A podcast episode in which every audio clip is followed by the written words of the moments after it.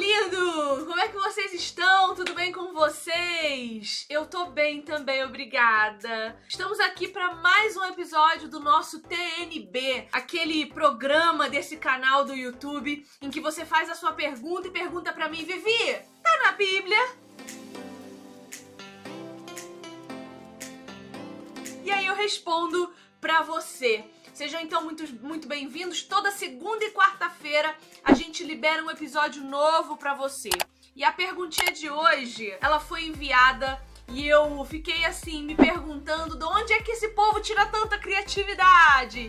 E feliz, na verdade, porque era uma coisa que eu não tinha pensado antes e me fez pensar, refletir, pesquisar. A pergunta de hoje é: Vivi, Davi pegou cinco pedras para matar cinco gigantes e não um só? E aí eu te pergunto: tá na Bíblia? Vamos lá, meu povo. Em 1 Samuel, pega aí a sua Bíblia por gentileza. Primeiro livro de Samuel, capítulo 17. Você abre aí e você vai ver um relato que nos conta da luta entre os filisteus e o povo de Deus. Assim como a chegada do grande gigante, o tal do Golias. Vamos ler dos versos 1 ao 16. Os filisteus juntaram suas forças para a guerra e se reuniram em Socó de Judá e acamparam em Éfes Damim entre Socó e Azeca. Saul e os israelitas reuniram-se e acamparam no vale de Elá, posicionando-se em linha de batalha para enfrentar os filisteus. Os filisteus ocuparam uma colina e os israelitas outra, estando no vale entre eles. Um guerreiro chamado Golias, que era de Gate, veio do acampamento filisteu. Tinha 2 metros e 90 centímetros de altura. Ele usava um capacete de bronze e vestia uma couraça de escamas de bronze que pesava 60 quilos. Nas pernas, usava caneleiras de bronze e tinha um dardo de bronze pendurado nas costas. A haste de sua lança era parecida com uma lançadeira de tecelão e sua ponta de ferro pesava 7 quilos e 200 gramas. Seu escudeiro ia à frente dele. Golias parou e gritou às tropas de Israel: Por que vocês estão se posicionando para a batalha? Não sou eu um filisteu e vocês os servos de Saul? Escolham um homem para lutar comigo. Se ele puder lutar e vencer-me, nós seremos seus escravos. Todavia, se eu o vencer e o puser fora de combate, vocês serão nossos escravos e nos servirão. E acrescentou: eu desafio hoje as tropas de Israel. Mandem-me um homem para lutar sozinho comigo. Ao ouvirem as palavras do filisteu, Saul e todos os israelitas ficaram atônitos e apavorados. Davi era filho de Jessé, o Efrateu de Belém de Judá. José tinha oito filhos e já era idoso na época de Saul. Os três filhos mais velhos de Jessé tinham ido para a guerra com Saul. Eliabe, o mais velho, Abinadab, o segundo, e Samal, o terceiro. Davi era o caçula. Os três mais velhos seguiram Saul, mas Davi ia ao acampamento de Saul e voltava para apacentar as ovelhas de seu pai em Belém. Durante 40 dias, o filisteu aproximou-se de manhã e de tarde e tomou posição. Nesse momento, então, Jessé vai enviar Davi, o seu filho mais novo, para levar comida para os seus irmãos que estavam lá no fronte de guerra. Isso está escrito aqui nos versos de 17 ao 19. Vamos ler. Nessa ocasião, Jessé disse a seu filho Davi: Pegue uma roupa de grãos tostados e dez pães e leve-os depressa a seus irmãos no acampamento. Leve também estes dez queijos ao comandante da unidade deles. Veja como estão seus irmãos e traga-me alguma garantia de que estão bem. Eles estão com Saul e com todos os homens de Israel no vale de Elá, lutando contra os filisteus. Ai, desculpa. Até engasguei emocionada ouvindo falar de Golias e Davi. Como o texto também nos traz, Davi era pastor de ovelhas. Ele não era um homem de guerra. Então, chegando lá, Davi ficou indignado ao ver que Golias estava desafiando há 40 dias não os homens do seu povo somente, mas ao seu próprio Deus. Davi vai dizer o seguinte lá no verso 26: Quem é esse filisteu incircunciso para desafiar o exército do Deus vivo? Mas o filho de Jessé não quis vestir a armadura do rei para enfrentar aquele gigante, né? Pois, inclusive, ela nem cabia nele, de tão pequenininho que ele era, um jovem, imagina, de seus 16, 17 anos. Portanto, ele vai buscar cinco pedras do rio para matar aquele gigante. É interessante pensar que no verso 34, Davi conta para Saul algo interessante ao seu próprio respeito. Vamos ler. Davi, entretanto, disse a Saul: Teu servo toma conta das ovelhas do seu pai. Quando aparece um leão ou um urso e leva uma ovelha do rebanho, eu vou atrás dele, dou-lhe golpes e livro a ovelha de sua boca.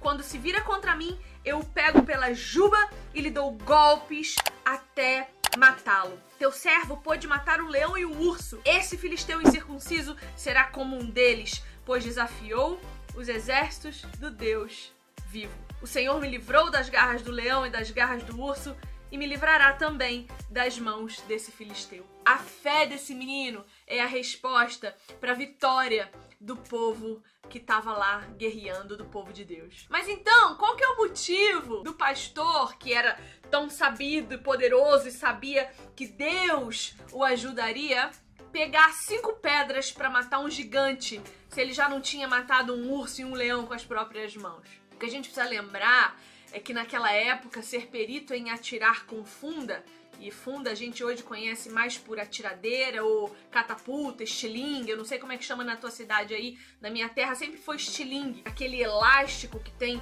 por base um V em madeira que você coloca uma pedrinha, estica o elástico e solta e a pedrinha mira naquilo que você posicionou, né? Então, na minha cidade chamava estilingue.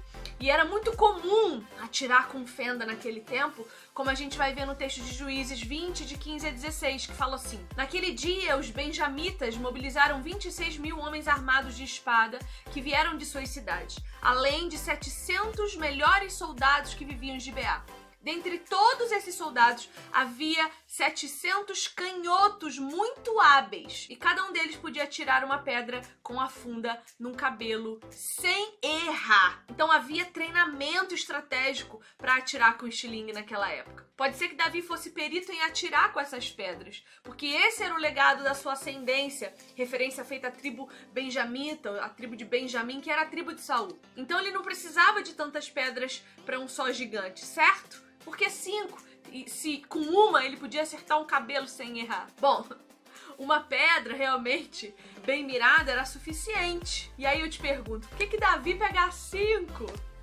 Mas eu mesma vou te responder, não vai embora não. Quando a gente lê lá no texto de 2 Samuel 21, de 15 a 22, anota aí pra você conferir depois. E em 1 Crônicas 20, de 1 a 8, Lê com calma depois. A gente aprende que Golias, ele tinha quatro irmãos. Com Golias, eram cinco filhos. Então, Isbe, Benobab, Ben... Hum, esses nomes, meu Deus do céu, Espírito Santo. Isbe, Benob, Safé, Lemi e um que era chamado de Homem de Alta Estatura. Todos esses eram gigantes e filho do gigante Rafa, em Gat. Rafa em hebraico quer dizer gigante mesmo, significa isso, o nome Rafa. E ele vivia em Gat e tinha esses cinco filhos. Então a gente vai ver lá, em primeiros, primeiro livro de Crônicas 20, verso 8, Golias, em 1 Samuel 17, 23, Isbe Benob, em 2 Samuel 21, 16, Saf, nomeado também de Sipai, em 1 Crônicas 20, verso 4, e também como Zaf, 2 Samuel 21, 1. Lami, a gente vai ver em 1 Crônicas 25, e o homem de grande estatura, onde os servos de Davi lutaram com ele em Gate e venceram em 2 Samuel 21, 20, 1 Crônicas 26. Esse era o mais feio, esse último, porque ele tinha ainda seis dedos em cada mão, em cada pé.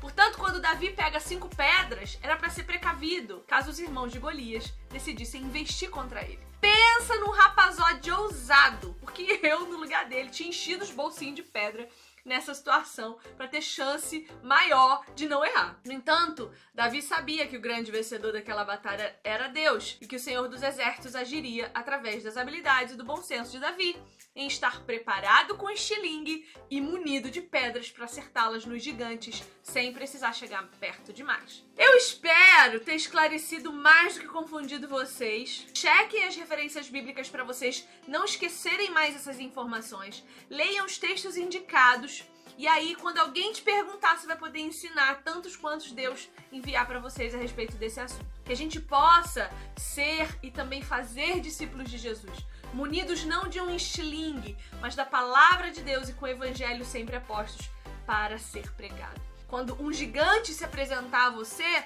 esteja preparado, porque pode ser que ele venha, traga junto dele, né, mais quatro para te pegar desprevenido. Esteja sempre vigiando, orando e buscando ao seu Senhor. Esse foi mais um episódio do seu, do meu, do nosso TNB e a gente se vê em breve, daqui dois dias, né? Hoje é segunda, na quarta, então a gente se vê nesse mesmo canal, nesse mesmo horário, com a próxima perguntinha de vocês. E aí, tá na Bíblia? Um beijo! Tchau!